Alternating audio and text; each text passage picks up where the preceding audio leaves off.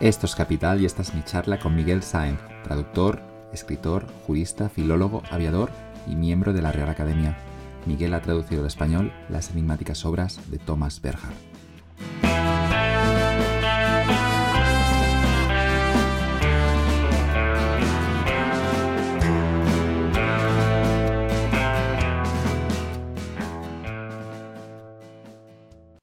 Pues sí, vamos, no sé, es que es una vida un poco demasiado variada, entonces es un poco complicado de, explicar y sobre todo de resumir.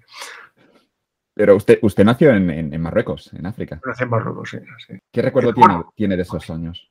Yo viví casi sin eh, pausa unos 20 años en Marruecos, primero eh, en Arache Díaz, luego vivimos en Tánger, antes en Tetuán y de, Tánger guardo, como todo el mundo que ha estado en Tánger y ha vivido en Tánger, guardo un recuerdo magnífico. Y luego eh, mi padre, que era militar, eh, mm, fue destinado a Ifni, eh, al territorio de Ifni. Y allí me parece que fue en torno al 40 y 1943, y en plena, plena guerra mundial todavía, ¿no? Y en IFNI y estuve 11 años, estudié el bachillerato allí. En fin, los catedráticos venían de la laguna para examinarnos, pero vamos. Y eh, pues yo tengo guardo un, recuerdo muy, muy bueno. O sea, eh, muy bueno. Yo fui, tenía una libertad absoluta, tenía muchos amigos, eh, las relaciones con los musulmanes siempre fueron muy buenas. Jugábamos al fútbol, claro, nos pegábamos patadas, pero, pero, bien. Y, guardo realmente, y por eso eh, he conservado siempre mucho, mucha simpatía por todo lo, musulmán, porque yo los que he conocido me han parecido gente muy hospitalaria, muy eh, amable, muy, no sé, acogedora. Y luego pues em, empecé a estudiar Derecho en la Universidad de La Laguna y hice por libre dos años, eh, uno casi sin salir de Sidifni y el otro yéndome a, a la laguna, a, Santa Cruz de Tenerife, en la última parte del curso para poder asistir y poder... Y luego pues me dieron una medio beca para un colegio mayor en eh, Madrid, Colegio Mayor Cisneros, y luego terminé así la carrera en Madrid en la Complutense. ¿no? Entonces salí como abogado. En fin, esa fue la primera parte, esta es la parte jurídica, digamos, de, mi carrera. ¿no? Muchas cosas. Yo he estado solo una vez en Marruecos, pero tuve la sensación que teníamos más cosas en común con ese pueblo que con, por ejemplo, pueblos del norte de Europa. Sí, sí, estoy totalmente de acuerdo, totalmente de acuerdo. Y todavía he vuelto algunas veces con mis hijos, eh, ahora es imposible porque ahora no se puede viajar a ningún lado y menos a, países un poco así extraños, pero siempre lo he pasado muy bien y, en fin, guardo un muy, muy buen recuerdo. Y en Madrid, pues estuve eh, estudiando la Complutense, acabé la carrera y luego hice unas oposiciones a, bueno, en el Colegio Mayor Cisneros coincidí con Lago Carballo, que era un director extraordinario, eh, fui secretario del colegio, me nombró secretario, y me dijo que podía quedarme allí si quería preparar una, unas eh, oposiciones que no me preocupara que, que tenía puesto ahí, ¿no? Pero como mi, familia, no, mi familia no podía mantenerme, pues yo hice unas oposiciones al cuerpo jurídico del aire, o sea que yo ingresé en el ejército del aire. Y fui nada más... Mallorca el primer destino, ¿cierto? Sí, mi destino, efectivamente. O sea, lo primero que hice fue ir a, las milicias eh, en Burgos, que los, eh, los médicos, jurídicos, tal, solamente hacíamos unas milicias en el verano. Y luego mi primer destino fue Palma de Mallorca donde estuve eh, siete años en Palma de Mallorca, en la, asesoría de, Palma de Mallorca, y también, eh, repito lo mismo, o sea, Palma de Mallorca en aquella época, en los años 50 avanzados, era un paraíso, paraíso porque estaba, no estaba destrozado, empezaba el turismo en grandes cantidades, y bueno, tenía mi, mi moto, como todo el mundo, una lambreta, a los que tenían más dinero tenían una Vespa, pero yo tenía una Lambreta. Y bueno, estoy siete años en Mallorca, de la cual guardo también yo confieso que, que, que he tenido mucha suerte, mucha suerte. Y allí fue donde empecé a escribir. Conocí a, a Lorenzo, Lorenzo, eh, Lorenzo River, ¿se llama? No, Lorenzo Villalonga, a Lorenzo Villalonga, eh, que vivía allí, lo mismo que vivía Camila José Cela, ¿no? Uno era el patriarca de, de, del centro de, Mallorca y el otro eh, vivía, José Cela vivía en el, lo que se llamaba, el, no cómo se llamaba, tenía una casa y eran como dos, se aborrecían los dos, pero, pero, pero se, y desde luego Lorenzo, Lorenzo era un gran escritor y de una amabilidad. Me invitó a su casa, me cogió, me recibía en sus, en sus cafés que los quedaba por ahí en, en, por el Borne. Y, y, ahí fue cuando empecé a escribir un poco. ¿no? En, en, esos años usted también estaba en el ejército um, sí, y le, le, escuché que allí aprendió valores como la lealtad y el compañerismo. Bueno, sí, la verdad es que sí, a mí me trataron muy bien. Aprendí, me hice piloto, eh, yo no podía ser piloto militar, aunque hubiera querido, que no quería, pero eh, necesitaba una vista mm, perfecta y yo tenía ya pues todos los dioptrías o tres en, en, los ojos, pero saqué mi, mi licencia de, de, vuelo. O sea que muchos años más tarde eh, me fui también a, a, a, volar aquí en, cerca de Madrid, vuelo sin motor, ¿no? O sea que también mi, tengo mi carnet del vuelo sin motor con los tres pajaritos y tal. Y bueno, y, y, y luego, y luego pasé un examen para las Naciones Unidas, un examen de traducción, y me ofrecieron un puesto en Nueva York. Al pedí la excedencia y me marché a Nueva York. Y en Nueva York estuve, pues, eh, no sé cuántos años. ¿Y traductor de las Naciones Unidas? Sí, era traductor de las Naciones Unidas. Yo pensaba que podía pasar a la, a la sección eh, jurídica. Pero la verdad es que en las Naciones Unidas había un sistema de reparto entre países y si había un español en, en la sección de jurídica, eh, hasta que no se muriese no había ninguna posibilidad. ¿no? Pero sin embargo, la, sección de traducción fue muy útil porque era un trabajo muy bonito, parece mentira traducir eh, resoluciones del Consejo de Seguridad o cosas con bastante responsabilidad porque no se podía. Y bueno, ahí estudié más idiomas, porque yo tenía francés de, de Tánger, el inglés, porque estuve muchos años estudiando, y luego el ruso, aprendí también ahí en, en, las Naciones Unidas, con una profesora de, de, la vieja guardia que había allí. Y, y bueno, y, y, luego se creó en, en, en Viena un nuevo organismo. En Viena existía ya el Organismo Internacional de Energía Atómica, pero se creó la llamada ONUDI, o UNIDO, ¿no? que es la Organización eh, de las Naciones Unidas para el Desarrollo Industrial, y pidieron voluntarios. Y yo dije a mi mujer, de, tanto me había casado, me había, me había casado con una alemana a la que conocí en Mallorca, naturalmente, ¿eh? ya tenía eh, dos, un hijo y medio, porque el segundo nació en Nueva York. Y entonces pedí, eh, pedí que me enviaran a Viena y estuve en Viena, en la, la ONUDI, otros dos años y medio. Y allí tuve otra hija, o sea, tengo un, hijo eh, madrileño, otro hijo eh, neoyorquino, otra hija eh, vienesa y la última, ya que se la cuatro, o sea, cuatro hijos que volvían a nacer en Madrid. Porque Esto parece el desierto de los tártaros, que, que pasa el tiempo y no, uno no se da cuenta y van. Estamos, ya llevamos 20 años ya, o 30. No, las Naciones Unidas lo que hicieron fue viajar por todo el mundo. Claro. ¿no? Porque era la época en que había muchas conferencias internacionales, la época del tercer mundo, la época en que los países eh, no alineados intentaban mediar entre Rusia o la Unión Soviética y los Estados Unidos. Y así pues me recorrí el mundo entero. Bueno, de hecho, en una ocasión que tenía una conferencia en Manila, en lugar de volver por el mismo camino, me fui y di la vuelta. Y gané, gané, un día, llegué a, a Madrid un día antes. Con la es un trabajo sí, que en el que no se pueden cometer errores. No, no, es muy no. peligroso hacer un error allí. Se cometen muchos, pero bueno. Y de manera que eso me ha hecho que estuviera, que conociera Chile, que conociera Cuba, que conociera eh, Manila, Filipinas, que estuviera, bueno, Haití, en fin, por todo el mundo. ¿no?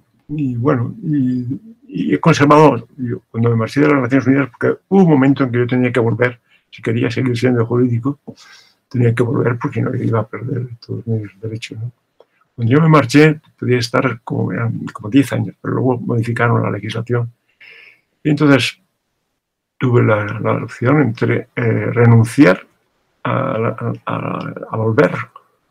Pero a mí, la verdad, me apetecía más vivir en España que, que, en Viena, ¿no? A pesar de que en Viena estaba bien y sabía que jamás ganaría tanto dinero como el que ganaba trabajando de funcionario en Viena. Pero me volví a Madrid y no me arrepiento en absoluto y seguí manteniendo un vínculo tanto con Ginebra, que es la otra oficina importante de las Naciones Unidas, como con Nueva York y como con Viena. O sea que yo en los veranos, por ejemplo, y a la familia iba por Suiza y, ahí pues en, el, en de Nación pues trabajaba. Y con lo que trabajaba en un mes, pues ya me nivelaba el presupuesto para, para todo el año. Y bueno, la historia es así, muy complicada, muy complicada, porque yo tengo ya 89 años, o sea que si se empezaron a contar toda la historia, pues eso. Y, luego, después ya como trabajo de traductor. Que sí, no, empecé, a escribir novelas, empecé a escribir novelas. En aquella época había muchos premios eh, en provincias, ¿no? Yo gané el premio Ciudad de Palma, gané el premio Ciudad de Murcia, gané el premio de Ciudad de San Sebastián. Sus amigos decían, tú pareces la Transmediterránea, porque tienes la ciudad, no sé qué ciudad. Y me di cuenta de que eh, escribir una novela mala en una semana se puede. Y que incluso si te escribes poco te la premian, pero que vale la pena dedicar al, trabajo, ese trabajo, pues unos años, ¿no? Dos años lo que haga falta. Y nunca tuve esos dos años. Entonces hice el doctorado en Derecho, en fin, todo, todo. Hice, hice letras en la Facultad de Complutense, ahí estudié literatura y alemán, literatura alemana. Y bueno, es un poco, y yo creo que es, eh, ha sido básicamente mi vida hasta, hasta, cubriría hasta los, qué sé yo, hasta los 40 años o 50. Dijo Dostoyevsky que la realidad era fuente para él de inspiración, que no necesitaba imaginarse mucho, solo abrir los ojos y ver lo que ocurría en el mundo. Con todo lo que usted ha viajado, supongo que al final, claro, era normal intentar escribir una novela. Sí, sí. Y bueno, lo único que he escrito así un poco más serio fue un libro sobre el territorio de Ifni, en el que cuento, que se llama Territorio, que, en el que cuento mis memorias de, que cuando yo era un niño, porque llegué al territorio de Ifni con 10 años y me marché pues con 18, ¿no? Una cosa así. Y luego la historia de la academia ya es, la, academia española, entonces para otro, para otro libro, eso es para otro libro. Yo tengo que agradecerle, Miguel, que me haya descubierto usted la, figura de Thomas Berger, siendo su, traductor. Empecé con un librito que curiosamente no era traducido por usted, sino que estaba traducido por la, editorial, Flaner, eh, catalana, eh, que es el sobrino, el sobrino de Wittgenstein descubrí a ese hombre y me quedé un poco, no sé, como es que no había escuchado sobre Thomas Berger antes, porque lo, había, lo leí hace tres, cuatro años y lo encontré fascinante, un, tipo que escribe sin, sin puntos y aparte, todo junto, fragmentos, como si estuviera pensando casi, y simplemente agradecerle que haya traducido toda su obra porque lo he disfrutado muchísimo. Bueno, yo no he traducido toda su obra. Eh, casi toda su obra, sí. Hay un libro que está traducido, Los come barato, que tradujo este... Eh, Carlos, Carlos Fortea, muy bien. Y he, ido traduciendo, pero vamos, no, yo no tenía la idea de traducir toda la obra de, de,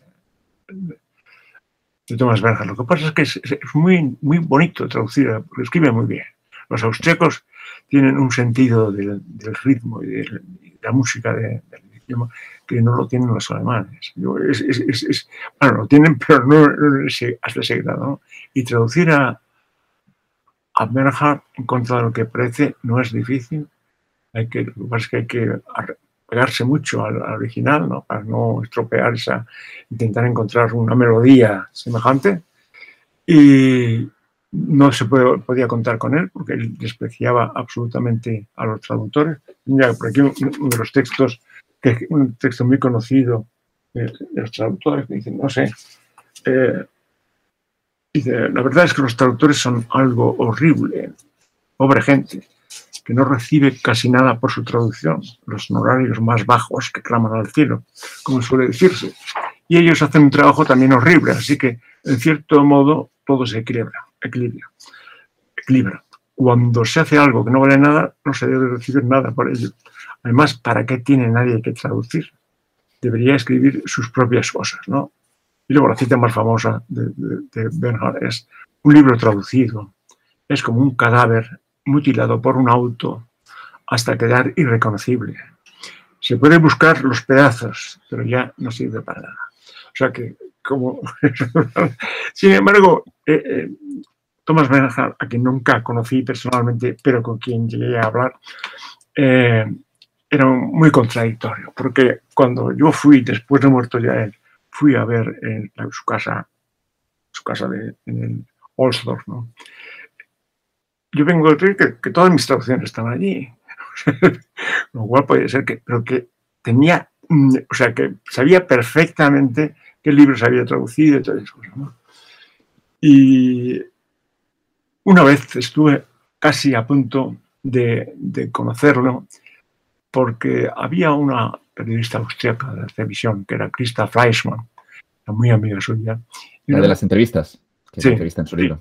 Me llamó, a casa, no sé si lo he contado en algún sitio, me llamó a casa y me dijo mire, que eran unas navidades y que el señor Bernhard estaba en Torremolinos y quería hacer una entrevista con, con usted. Y digo, bueno, una entrevista conmigo, si a mí no me conoce, de entrevista de qué tipo y tal. Dice, no, no, eh, Bernhard estaba muy cabreado con los austríacos porque fue cuando el estreno de Heldenplatz, no sé si te acordarás, hay una traducción excelente, Cataluña, en Barcelona se ha puesto Heldenplatz, que es una gran obra. Y entonces allí eh, se consiguió eh, representar, pero los austriacos, los vieneses, reaccionaron bastante mal y Bernhard los aborrecía. Entonces, mm, Mm, lo que me dijo exactamente, yo lo llamé por teléfono al, hotel, se puso, hablé con él, correctísimo, porque Berger era una educación extraordinaria, y me dijo, no, no, usted venga ahora acá y ya veremos de qué hablamos y tal y cual. Bueno, yo eh, me compré una, grabadora y me voy para allá y vamos a ver lo peor que puede pasar es que nos peleemos a la media hora y, me tengo que marchar. ¿no?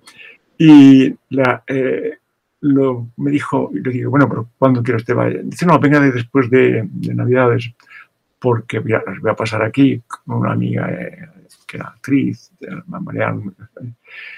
Y, y al volver yo a mi casa en Navidad me encontré con una nota de la editorial, que era Alfaguara en aquella época, que dijo que el señor Robert Hart había puesto muy enfermo su hermano Fabián, que era el médico que había venido a recogerlo, y ya volvió a, Viena y de allí ya no salió de, su casa y, se murió. O sea que yo he hablado con él, pero no. En cambio, conocía y he conocido y sigo conociendo a toda la familia de, de. Conozco a la hermana, conozco al hermano Fabián, al médico, conozco a una hija, Alejandra, que es una persona encantadora, pero que, a la que Bernhard, que era bastante miserable, eh, desheredó porque se echó un novio italiano que le cayó muy mal. y lo dejó, no le dejó un céntimo de... Porque Bernhard llegó a ganar mucho dinero con, su obra, ¿no? sobre todo con el teatro. O sea, los austriacos, yo siempre he sospechado que los austriacos nunca han leído mucho a Bernhard, pero eh, las obras de teatro se siguen representando y realmente el teatro, el teatro eh, austriaco es, es extraordinario. Es extraordinario cuenta en sus relatos autobiográficos que Berger quería dedicarse primero a la, música, él era cantante, luego por la enfermedad parece que no, no, no podrá desarrollar esa vocación y termina siendo escritor y lo hace muy bien, pero siempre tuvo esa parte artística con las artes, también con el teatro, pero sobre todo también con la música. Antes decías que tenía una musicalidad sus textos. Debe ser difícil traducir esto. A lo que pasa es que lo mejor para conocer a Berger son los cinco libros de su, autobiografía. Yo se los recomiendo a todo el mundo, porque son muy claros y reflejan muy bien a Bernhard en distintas épocas de su vida.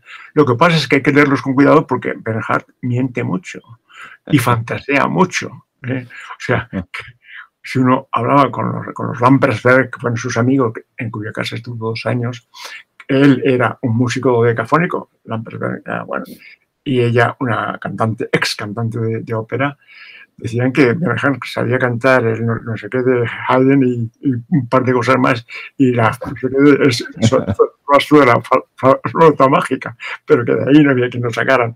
Bueno, o sea, claro, eh, estos eran dos músicos de mucho, de mucho nivel, ¿no?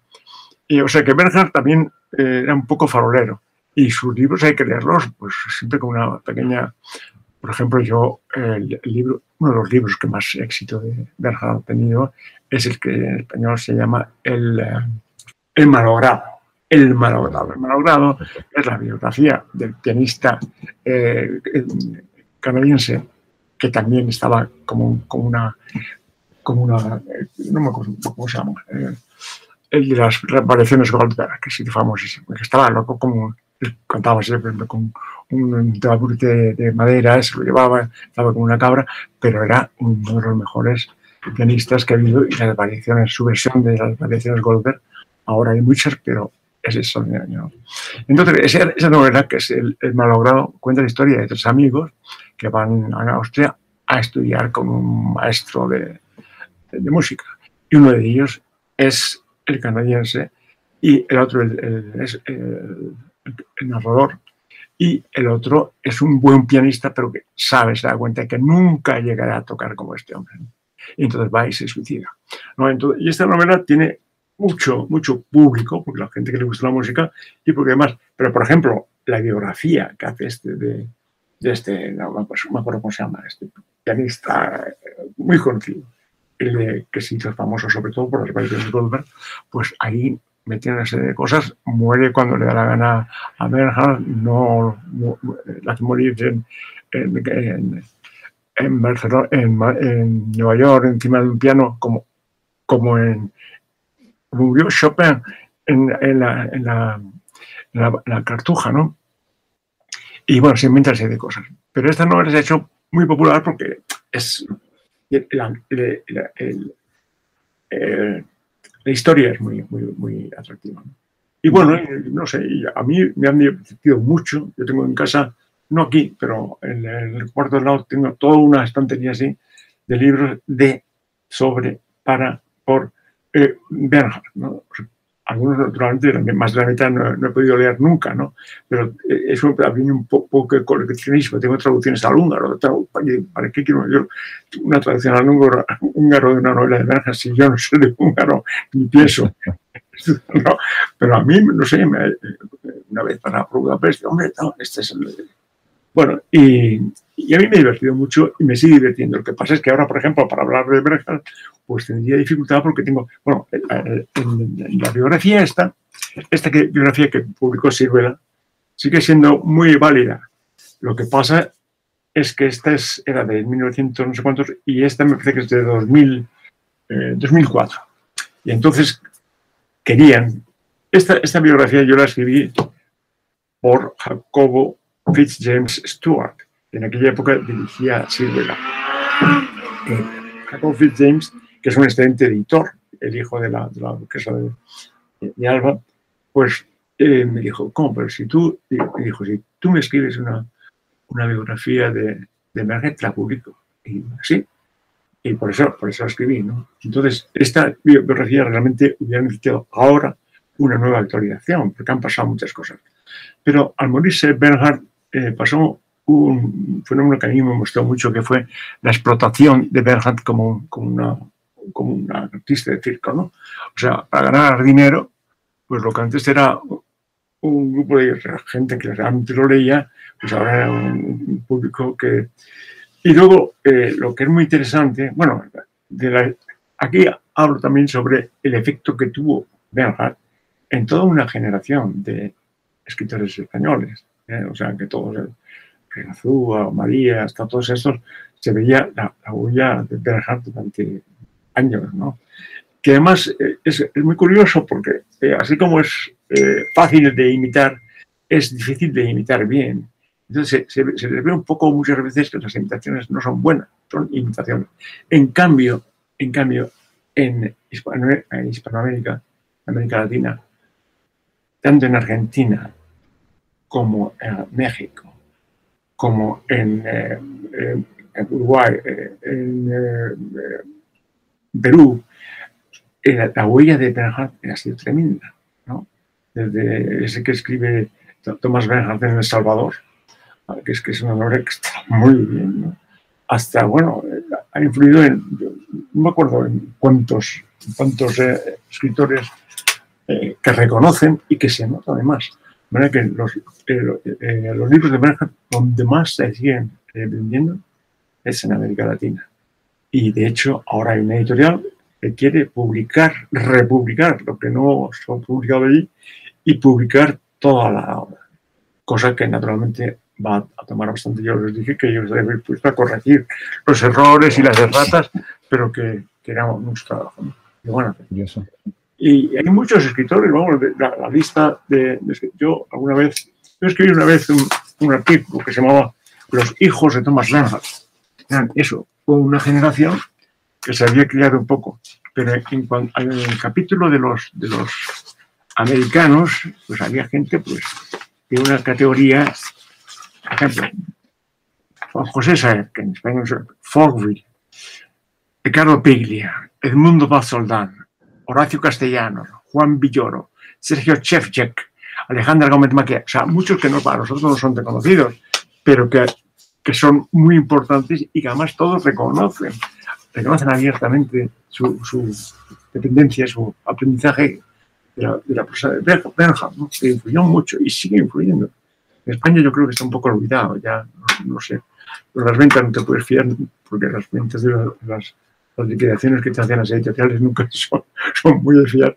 Pero bueno, en España hay algunas que se siguen publicando y que se venden y otras que están ya un poco olvidadas. Yo tengo que decir que leí los relatos autobiográficos ah, después del sobrino de Wingstein y, y, ocurrió una cosa, que es que en el capítulo del sótano realmente yo, yo quedé fascinado con ese hombre, cómo, cómo vivió esa experiencia, ese primer trabajo en el SOTA, en, en, esa tienda de ultramarinos, y me apunté a una frase que es que el someterse ininterrumpidamente a una disciplina es la condición previa para avanzar día tras día, poner orden ininterrumpidamente, no solo en la propia mente, sino también en todas las cosas cotidianas, pequeñas y muy pequeñas. Berhard guardaba un recuerdo precioso, diría yo, de ese momento, de ese segundo libro en los relatos autobiográficos, cuando él toma lo que me gustó también que tradujo usted como la dirección opuesta, todo el mundo iba para un sitio y él cogió, hay dos o tres páginas donde escribe que hay que, tomar, siempre la dirección opuesta y termina en una tienda de ultramarinos haciendo un trabajo realmente duro. Y era, era un hombre muy culto, muy culto. Por ejemplo, en este libro eh, hay, un capítulo que se llama eh, La biblioteca de Bernhard, ¿no? Yo, una de las cosas que hice cuando Bernhard ya había muerto, eh, fui a, a Osdorf, al pueblo donde murió, y, la casa que tenía, y busqué sus libros. Y vi que casi no tenía libros. O sea, tenía los libros que le mandaban las editoriales, pero la famosa biblioteca de Bernhard era casi inexistente eran los libros de su abuelo, porque su abuelo también fue, no sé si te suena el Freundlich, este que era un, abuelo muy... preciosa relación que describe también en los relatos. Sí, sí, sí, lo admiraba mucho y los 20 libros que tenía Bernhard eh, estaban allí. Como me encontré en la casa cosas rarísimas, por ejemplo, un billete de la línea iraní. ¿qué, hace? ¿Cuándo, ha estado en el Irán eh, pues había estado, fue, estuvo en, en, Egipto, donde, por cierto, presenció el hundimiento de un, balcón, la gente que está, y, y, eso le dejó tan impactado que en los cuentos, en los cuentos lo cuenta eso, ¿no? Porque todos los libros muy famosos de él son El limitador de voces. Es una colección de, cuentos cortos y el primero es eh, un poco una, eh, figuración de lo que es la traducción, es decir, el imitador de voces que está imitando voces de personajes famosos y tal y cual, hasta que uno le dice, eh, pues ahora y, hable usted con su voz. Yo no sé, yo no tengo voz. el imitador de voces es alguien que no tiene voz, ¿no? ese cuento es eh, muy característico, yo diría que, refleja al traductor, ¿no? un hombre que es capaz de imitar a mucha gente pero que cuando dice, bueno, ¿y usted qué ha escrito usted suyo? Algo que sea suyo. Ah, yo, no he escrito nada. regresando a, su a la biblioteca de Berhard, creo que es al final de Tala cuando por fin consigue largarse de ese, de ese piso, esa fantástica fiesta del libro Tala. Dice algo así cuando ya está andando por las calles de Viena, que él solo quería regresar a su piso con sus libros, que ahora vemos que son pocos, y creo que cita a Montaigne, quizás cita a Dostoyevsky, pero no cita muchos más. Eran todos los de, los de, su abuelo. O sea, los ocho o diez libros que había leído siempre, por ejemplo, Montaigne, ¿no? ¿Sabemos cuáles son esos libros del abuelo, para citar los autores? No podría decirlo. No, no, no pasa nada. Media docena de libros. Que son los que aparecen también en las, en las novelas de, ¿no? que, bueno, era y es todavía todo un mundo, ¿no? Lleno de. Y a mí me ha, divertido mucho y me, ha, gustado mucho traducirlo, la verdad. Los, los, uh, los lectores también lo hemos disfrutado muchísimo. Si me permite, Miguel, voy a leer otra frase de Berger porque Porque bueno, eh, yo creo que es también una buena guía para esta entrevista, para, para, para, estructurar un poco también, para los que no conocen a Berger, que puedan un poco entender mejor a ese hombre, gracias a, su a sus traducciones. Y Berger en una, en una, de esas entrevistas decía, en el fondo, otra cosa no me interesa lo más mínimo. Ese es el atractivo de todo arte. El arte consiste solo en tocar cada vez mejor el instrumento que se ha elegido. Esa es la diversión y uno no deja que nadie se le arrebate ni que se le disuada. Y se trata de un extraordinario pianista, ya puede uno vaciar toda la habitación donde esté con su piano, levantar mucho polvo y tirarle cubos de agua, que él se quedará allí tocando. Y aunque la casa se le caiga encima, seguirá tocando. Y lo mismo ocurre al escribir. Yo no sé, yo repartí todo lo que reunía sobre en capítulos, por ejemplo, lo que es muy interesante es Bernhard y las mujeres. O sea, la, vida amorosa de, de Bernhard fue rarísima. Por un lado, él dice que, cuando era joven no tenía tiempo para estas cosas, pero luego estuvo viviendo muchísimos años con una mujer, 37 años, eh, la, eh, con la que se ha enterrado, por cierto, ahora, eh, 37 años mayor que él, que, que, que, que, que lo trataba fatal. Una vez que no tenía dinero, lo trataba fatal. Le daba cuatro, cuatro euros y, y a, a silbar.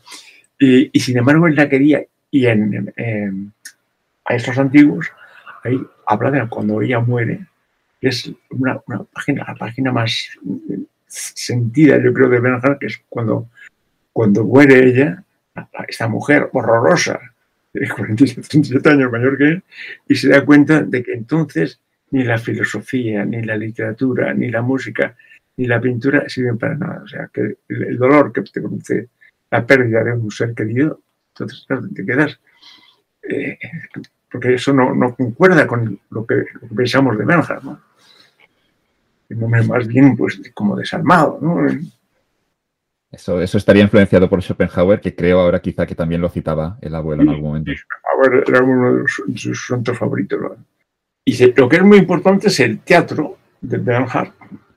Y en eso, por ejemplo, en Cataluña se ha representado magníficamente bien se han hecho unas eh, traducciones y representaciones. Y, luego está en los, los polacos, el, lo han llevado. Y lo que pasa es que el teatro de Bernhard es muy monótono y necesita unos actores y actrices magníficos. Y por eso yo creo que ha tenido mucho menos éxito en Inglaterra o en eh, Estados Unidos, donde la gente quiere que le cuente una historia y los personajes de, de, son normalmente dos mujeres y un hombre que hablan, que hablan, que hablan. Y a veces están hablando y no sabes si esto es de esta obra o es de la otra, porque son, serían intercambiables, ¿no? Pero el, teatro de Bernhard yo creo que es muy, muy importante. Y que, sí, y, vamos, los austriacos, desde luego, lo siguen representando como si fueran estrenos, ¿no? Hubo una época que los austriacos, cuando Bernhard se enfadó con los Lampersberg, que eran estos músico y su mujer, y prohibió que, se, que cuando muriese sus libros, que no hubieran sido publicados, se, se vendieran en Austria, en que los austriacos, los vieneses, se iban al otro lado de la frontera para ver en Eslovaquia o no sé dónde, en representaciones del teatro del Berger. Los, españoles cuando iban a Perpiñán a ver el, el, el erótico. pues igual, ¿no? Porque estaba prohibido. Hasta que por fin, claro, era una evaluación tan grande que no se respetó. La, la realidad, las, los deseos del testamento de Berhan no se han respetado. Había una, hay una sociedad de, fomento de Berhan, pero esa sociedad pues eh, se ha convertido también un poco de, en explotación de, la figura, ¿no? no sé. Recibió muchos premios en su carrera, tanto por el teatro también como por su obra literaria y es divertido leer los discursos que están recogidos en el librito uh, mis, mis, premios, que también tradujo usted. Y es divertido. Yo, yo, recuerdo reírme muchísimo cuando cuenta algunas anécdotas de que obviamente suelta unos discursos que son destructivos, a veces que tampoco se entiende, pero son unos discursos surrealistas incluso. Y los políticos, cuando descifran lo que ha dicho, algunos incluso se enfadan y se levantan y se van de la sala. Otros políticos, yo recuerdo una ministra que se puso a dormir, que estaba roncando, decía Berjar, y cuenta los premios que ha recibido en toda su carrera y es un librito que es divertidísimo. Me hubiera gustado, me hubiera gustado ser premio Nobel, yo creo. Yo creo. y, luego hay también un momento en que él, que era miembro de la Academia Alemana, la Deutsche Akademie für Sprachendichtung, eh, se va de la, academia. Porque la academia acepta no sé qué político desde aquella época. Y entonces eh, dice que, esa academia es una chorrada y se, marcha dando un portazo. ¿no? O sea, que, era un hombre también de unos prontos así, muy, unas reacciones muy, muy viscerales. ¿no? Decía que había un librito muy interesante, de, el que mencionamos antes, de esa periodista de Crista, que le entrevista Ah, están en Madrid, en Viena, es una entrevista que se desarrolla en, tres o cuatro actos. Y, yo creo que en Madrid iban a ver los toros y lo, encontraban algo horrible, no, les gustaba nada esa experiencia. Pero recuerdo después que también está en Mallorca y en un momento de Mallorca él, habla del lujo y se refiere de nuevo. La, crítica de Berger siempre es a la sociedad, ¿no? Una sociedad hipócrita. Y me gustó una crítica que hacía del lujo, diciendo el lujo, lujo son tonterías. La gente paga por cosas que cree que son lujo, pero en realidad no, no son lujo el lujo, luego referencia a su hotel donde está él allí tranquilo, un hotel sencillito, quizá de tres estrellas máximo, y decía que eso era el lujo verdadero, estar en Mallorca sin nadie que le molestara, pudiendo escribir. Mallorca le gustaba mucho. O sea, el interés era primero, empezó a viajar con su, mujer, ¿no? con su madre, con la, señora esta que vivía con él, y primero por Yugoslavia en aquella época y luego por eh, Taormina, eh, y, porque cuando Bernhard empezó a tener dinero, él, que había sido un aldeano, empezó a, corromperse por el, por dinero. Tenía, Bernhard tenía como 200 pares de zapatos en su casa. Cosa que solamente a la Imelda Marcos de Filipinas conozco yo un caso así, que también la Imelda tenía zapatos. Tenía un coche fabuloso otra vez se compra un coche y lo estrella a, la, semana de, de, haberse comprado. Y, lo cuenta en el libro de los premios, que, luego tuvo una indemnización con el seguro y lo negoció mucho. Es divertido también. Y en los hoteles, en Taormina, eh, en, Sicilia, en, eh, Portugal, iba siempre al Sete Ice, que es un hotel, eh, y en Madrid, el Ritz. El Ritz, que en aquella época el Ritz estaba todo pintado de rosa, solamente porque era un hotel carísimo entonces, poderse permitir el lujo porque tenía dinero es a mí una cosa que le ha gustado siempre mucho. Mucho. Así, seremos escépticos yo ahora, a partir de ahora, con todo lo que dice Berger, porque es lo que decía antes Miguel, hay que dice medias verdades, ¿no? Porque decía esto mismo de que el lujo, que el dinero no es importante, y luego era el primer que estaba en el Ritz. Fleischmann, eh, lo conocía muy bien, lo llevaba muy bien, cuando estabas en España es, curioso porque ponía televisión española y como no entendía lo que se decía, pensaba que se decían cosas alegres, ¿no? Y, decía que escuchar, ver la televisión española era un momento de felicidad en su día. Y lo de la corrida de toros, bueno, eso es, como que fueran a verla, se quedaron horrorizados, salieron despavoridos, lo cual me parece muy bien. Y tuvieron que meterse en un bar para, tomarse un coñac y, reponerlo, porque les pareció una cosa espeluznantemente eh, brutal. ¿no? ese año estuvo en Madrid, por lo menos. Y luego solía alojarse en un hotel que hay en la calle del Ritz, precisamente la que sube hacia la plaza, eh, que se llama la calle de Oriente o la calle, que hay un hotel que incluso hubo una época en que llevó su nombre, por lo menos te enseñaban la, la, habitación donde él se alojaba. le gustaba España. En otras sus novelas aparece el restaurante Lardi, mal escrito porque él escribe Hardy o algo así, pero en Madrid, porque también le gustaba la buena cocina. ¿no? En fin, era, una mezcla. ¿no? Aquí hay un capítulo que se llama Dandy y Aldeano. Tenía unas cosas de, exquisito señorito, ¿no? Y tenía cosas que, que, era la verdad, que era un hombre del pueblo, sabía. Y presumía de que la casa se la había levantado con, las, con sus manos, ¿no? lo cual es mentira, porque sí que con sus manos y con seis trabajadores que tenía, pero bueno, pero dirigió la construcción de, de su casa, ¿no? En Oslo.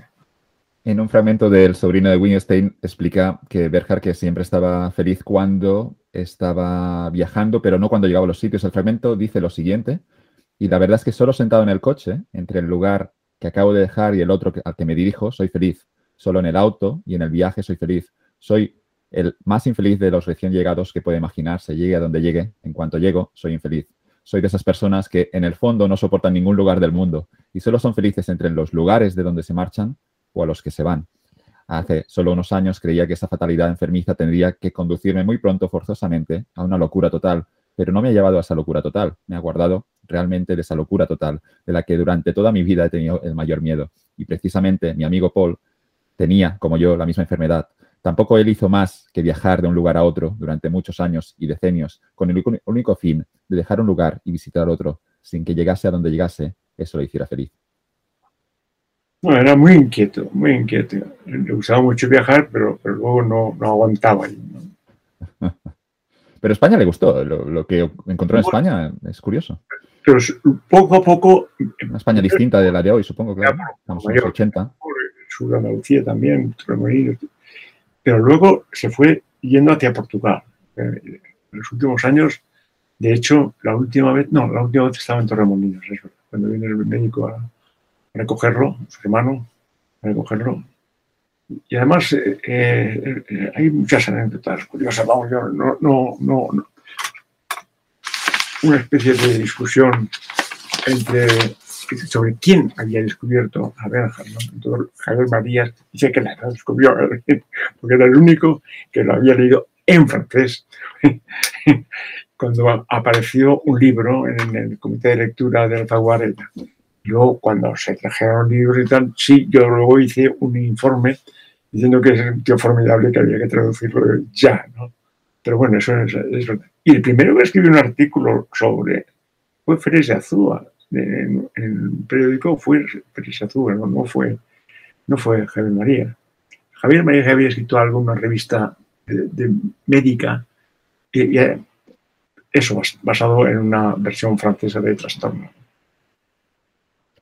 el último punto de Thomas Berger para mí es también la enfermedad y la muerte de una persona que, estuvo enferma de una enfermedad pulmonar la mayor parte de su vida adulta y, tuvo que lidiar con ella y luego después una muerte eh, relativamente temprana. Y es interesante también ver esa relación que hay con la enfermedad en la mayoría de los libros con de Berger. También hay mucho pesimismo, concluye que el tiempo, aunque sean muchos años, siempre nos parecerá insuficiente, que los hombres siempre consideran que la vida es más corta de lo que debería ser y luego con la enfermedad, vemos que en algún momento Berhard, eso lo dicen los relatos autobiográficos, tiene ganas de vivir y dice que gracias a estas ganas de vivir consiguió salir de ese horrible hospital, pero después también vamos viendo como en otros momentos eh, la enfermedad de algún modo em, termina, bueno, eso es un pesimismo que, se, le contagia un poquito. A, mí, el hermano, el, médico, me dijo, me dijo bueno, pero, pero ¿qué tenía? Me, me empezó a decir lo que tenía y se tiró como veintitantos minutos diciendo lo tenía. O sea que, y, me dijo que si Bernhard estaba vivo era porque él lo había mantenido casi durante siete años, a base de medicamentos. De hecho, cuando muere ya no se puede acostar, está en un sillón que ya no aguanta echado. Y tres días antes había hecho que su hermano lo llevase a un notario para hacer testamentos, para hacer el famoso testamento que prohibía todo esto. Y entonces eh, la gente, periodista o la periodista decía, pero bueno, y para eso tiene que ir a un, eh, notario, pues se hace un notario y se hace Dice, no, este, eh, gente decía que eso solo pasa en las operetas. Eso te aparece un notario testamento.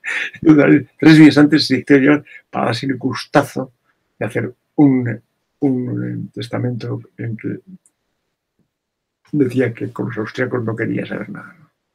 Era que es todo un personaje, un personaje. Llegó a decir que las personas enfermas que, que molestan a la sociedad, que, que, decimos que nos preocupan, pero que al final, desde la hipocresía, em, según Berger, los enfermos no queremos estar cerca de ellos, porque nos recuerdan obviamente que la, que la muerte puede estar cerca. Eso es muy importante, yo creo, porque la enfermedad marcó toda, toda su vida y su obra. Es lo mismo escribir cuando está uno sano y cuando está bien en el Borne, ahí tomándose una cerveza, y, eh, o estar en un hospital con un tubo de respiración y, en fin. Me recuerda quizá un poco a Dostoyevsky, que también tuvo que lidiar con muchos problemas a lo largo de su vida. A pesar de esto, mm, consiguió salir adelante, publicó sus grandes novelas y hay ese libro que, quizá conoce de Víctor Frankl, eh, que estuvo en un campo de concentración em, de, los nazis ah, en la guerra durante el holocausto. Y el libro de Víctor Frankl es El hombre en busca de sentido. Y su punto es que en las dificultades es donde crecemos y es donde al final le daremos un sentido a la vida. No, no sé, al final no me queda claro qué es lo que pensaba Berger, si estaba de algún modo agradecido a que hubieran sido tantas las dificultades, pero otras veces le leo y parece claramente frustrado y desearía una vida más placentera, aunque quizá en esa vida placentera no hubiera encontrado las ideas para producir su, su, gran obra. Pues nada, como digo, el, tema de Berger es... Yo lo tengo olvidado. yo a veces digo, Ay, estaba con el libro leyendo así pasajes, ¿no? Y digo, esto lo he escrito yo. Pero he sacado este dato, ¿no? Ha traducido también a otros autores, ha traducido a Gunter Grass, a Kafka. Con Gunter Grass me, acuerdo que dijo que, era más, claro, no, estamos hablando de Berger, que era desagradable con los traductores, aunque parece que con usted, si, tenía los libros en casa seguramente eh, estuvo agradecido de la obra que hizo. Pero con Gunter Grass era muy distinto, era una persona en otro extremo. Era, era, amiguísimo de sus traductores. Yo creo que no he visto jamás en mi vida una persona que se ha preocupado más de sus traducciones que los ha invitado, que ha cocinado para ellos, que ha ido a recoger setas.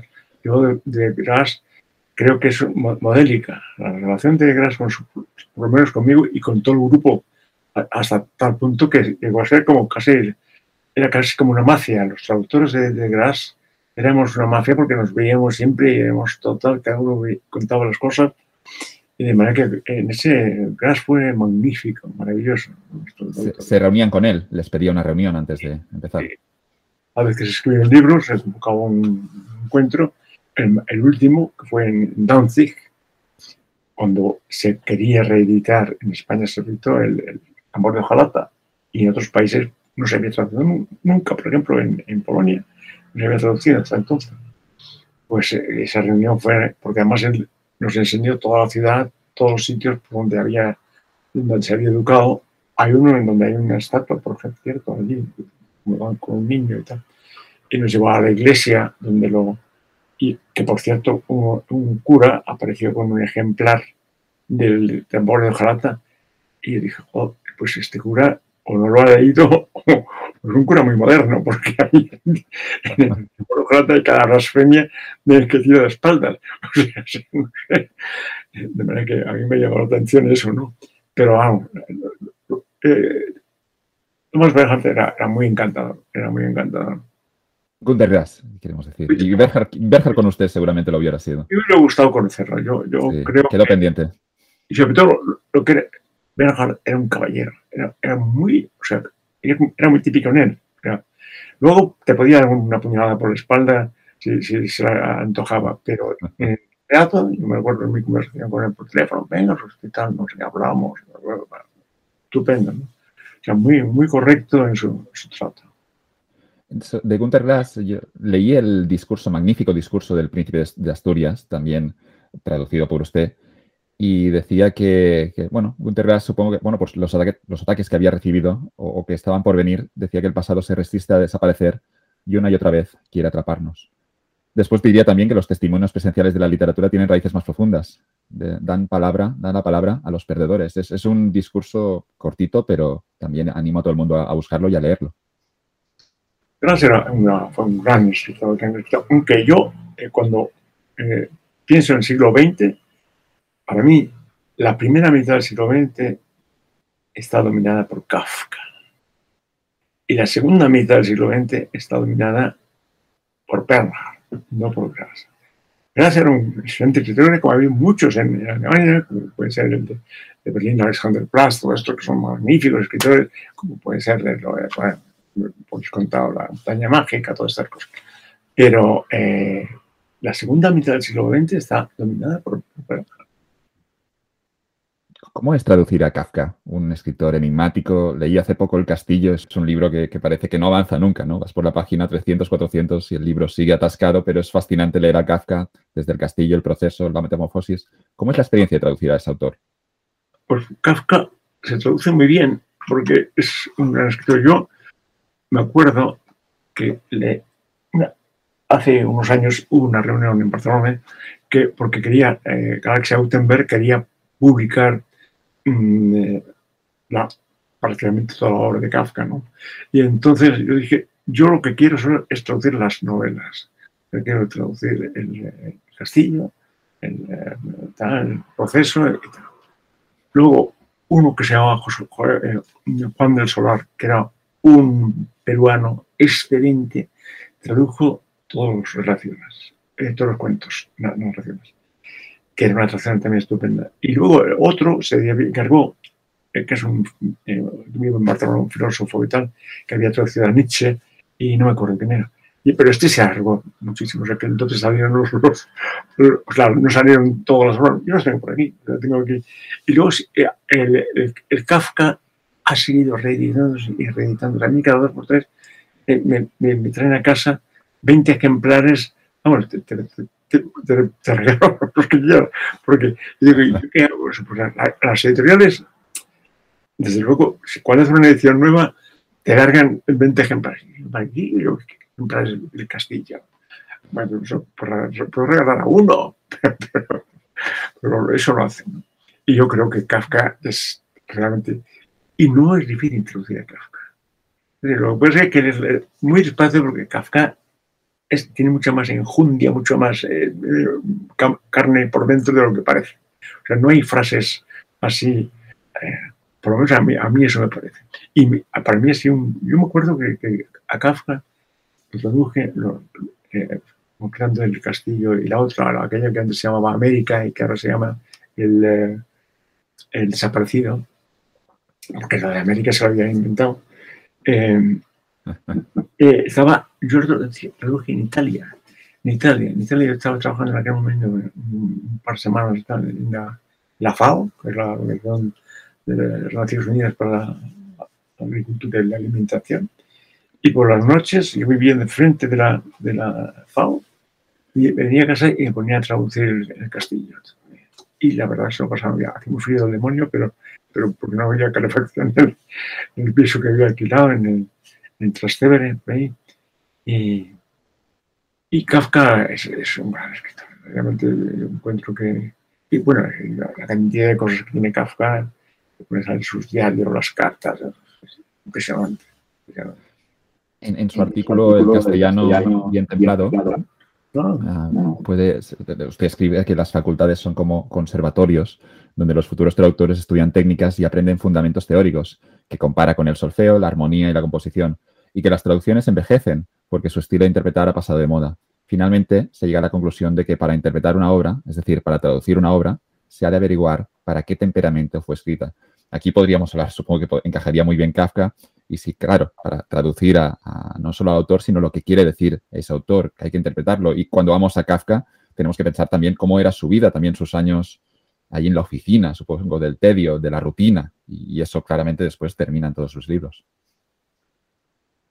Sí, a mí vamos, yo, yo paso siempre muy bien traduciendo, ¿verdad? Sí, la gente dice, pero ¿cómo, ¿cómo has traducido tanto? Y digo, pues mira, porque para mí traducir nunca ha sido trabajar. Cuando, cuando tú haces una cosa que no la consideras un trabajo, estás perdido, porque te explotas a, ti mismo. O sea, si, si a ti alguien te, obliga a trabajar eh, dos horas más en la oficina, te, te, te cabreas. Pero si eres tú el que te acuestas porque quieres terminar este capítulo o lo que sea, entonces te estás explotando a ti mismo. A mí, yo durante muchos años no he tenido vacaciones. El sábado y domingo me empezaba traduciendo. Y el verano agarraba a la familia, iba a Ginebra, trabajaba durante el día traduciendo documentos de las Naciones Unidas y cuando volvía a casa así me ponía a traducir. Ponía a traducir a gente como Henry Roth, por ejemplo, que no, sé si lo conoce. Es un gran escritor y ahora van a, a, republicar los cuatro eh, libros que escribió después de Llama los sueños, que fue una, durante mucho tiempo ya que estuvo y que no, no escribía, nadie sabía por qué, y es porque tenía un, un jaleo con su hermana, una eh, historia que no quería contar hasta que se muriese su hermana, como su hermana no se moría. Pues, y, ese Henry Roth, por ejemplo, yo traduzco a Henry Roth y me lo pasó, pero fenomenal. No, es que para mí no es trabajo, traducir no es trabajo. es en serio. Y, es que es verdad, una cosa que haces con gusto, ¿qué más te da? Yo, yo hay muchos autores, empezando por Kafka, que yo traduciría gratis. Eso no se lo digo a, los editores, pero, pero si me digo, oye, ¿quieres traducir este libro? Encantado. Y gracias. Decía la traductora Selma Cira que, que ha traducido algunos textos de Tolstoy, muchos de, de, Tolstoy, que sintió una, una, llamada interior cuando ella tenía 20, 25 años, quizá como ha ocurrido, que le ocurrió también a usted. Es, ella, en el caso de Selma, nos decía que, que, leyó a ese autor en, en su lengua original y luego sintió la llamada de tengo que traducir esto, tengo que pasarlo al español para que más gente lo conozca. No sé si a usted también le ocurrió un poco lo mismo. Hay, hay, el es buenísimo, es buenísimo.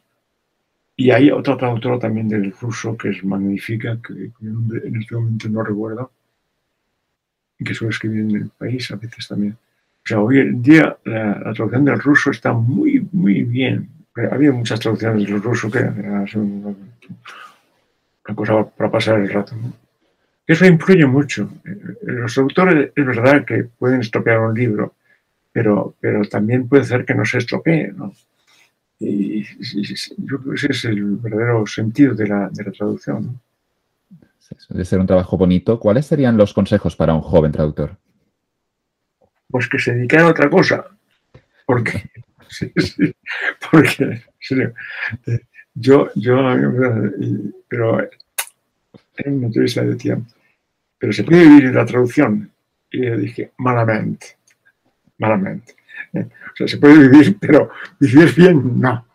O sea, que si quieres vivir de la traducción, hace otra carrera y vive, o cásate con una millonaria, o haz alguna cosa rara, pero porque la traducción, y cada vez es peor. La traducción, tal como yo la conocí, está desapareciendo.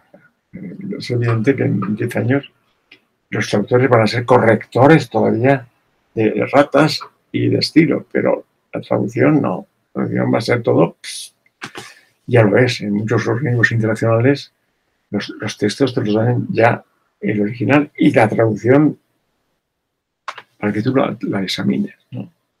De manera que la traducción como creación yo creo que va desapareciendo en su discurso Servidumbre y Grandeza de la Traducción, de ingreso a la Real Academia, eh, si no me falla la memoria, creo que citaba a Borges, que era uno de los que tenía una buena opinión de los, de los traductores. Sí, sí. No era tan duro como Berger, en este caso, Borges. No, para Berger los traductores eran el último. Que, era también una contradicción, ¿no? Porque luego él, yo, yo pienso, él que está amargado con su país, que no puede ver a un austriaco, que los odia, tal. Quiere decir cosas, pero como me dijo, pero no a los, a los periódicos austriacos. De manera que véngase para acá. Entonces me llama a mí, soy traductor. Entonces, no seré un personaje tan despreciable, ¿no? Cuando, cuando en un momento en que él quiere decir algo, soltarse el pelo y decir serie barbaridades, me llama a mí, que no conoce, pero sabe que soy su traductor.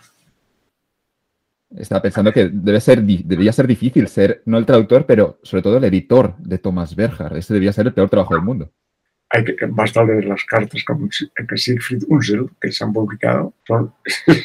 pobre Unsel eh, dijo, mire, eh, bórrame, bórrame de la lista de sus editores, que yo no puedo. Se le toma el pelo. además, eh, Berger era muy inteligente, tenía un editor austriaco. que el austriaco todos estos libros eh, autobiográficos se implicaron primero en esta editorial austriaca. Y entonces, hasta que consigue Unseld que le cedan los derechos austriacos para poderlo publicar en las obras completas que están ahí, los obras completas de Meza, lo hace sufrir. O sea, Bernhard, para, regatear y para sacar dinero, era un águila. Un águila. Pero le pedía anticipos, le pedía dinero siempre al, al editor. Se compraba casas utilizando préstamos.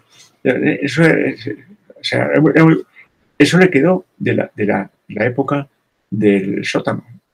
Allí aprendió lo que, lo que valía un corona, o corona, eran coronas. Y, habría, había también el discurso, recuerdo el discurso de una asociación de comerciantes que luego también se estará agradecido por esos aprendizajes, pero vemos que aprendió lo que valía el dinero, pero también se lo gastaba muy fácil, que de nuevo hay muchas contradicciones en ese hombre. En fin, yo tendría, tengo ganas de empezar a releer a, a Bernhard, pero me parece que ya no me va, no me va a dar tiempo. No, fíjate, me gustaría que el, proyecto argentino llegue, eh, que parece que va muy bien, y van a empezar por los, el teatro completo, que se traduce más fácil, porque y entonces pues será una cuestión para volver otra vez sobre, sobre Thomas Bernhard. Regresando a, su bonito oficio, eh, podríamos decir que también incluso podría ser un, oficio peligroso, ¿no? Porque citaba, en, creo que era una entrevista con la Fundación Mark, a March, em, el, caso de Hitoshi Igarashi, que era un traductor japonés que, asesinaron por, traducir un libro. No, yo me acuerdo. Pero, pues los famosos, los, los eh, versos satánicos. Sí.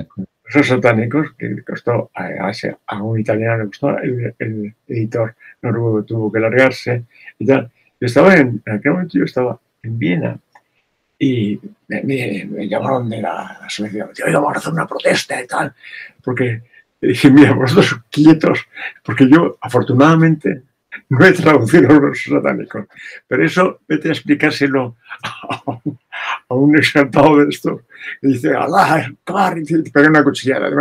Pues, lo mejor que puede hacer es estaros quietos. Y la verdad es que el libro es en España, estaban aterrados la editorial al final acabó publicándolo con un círculo en que había los nombres de 20, 20 editoriales para repartir la culpa.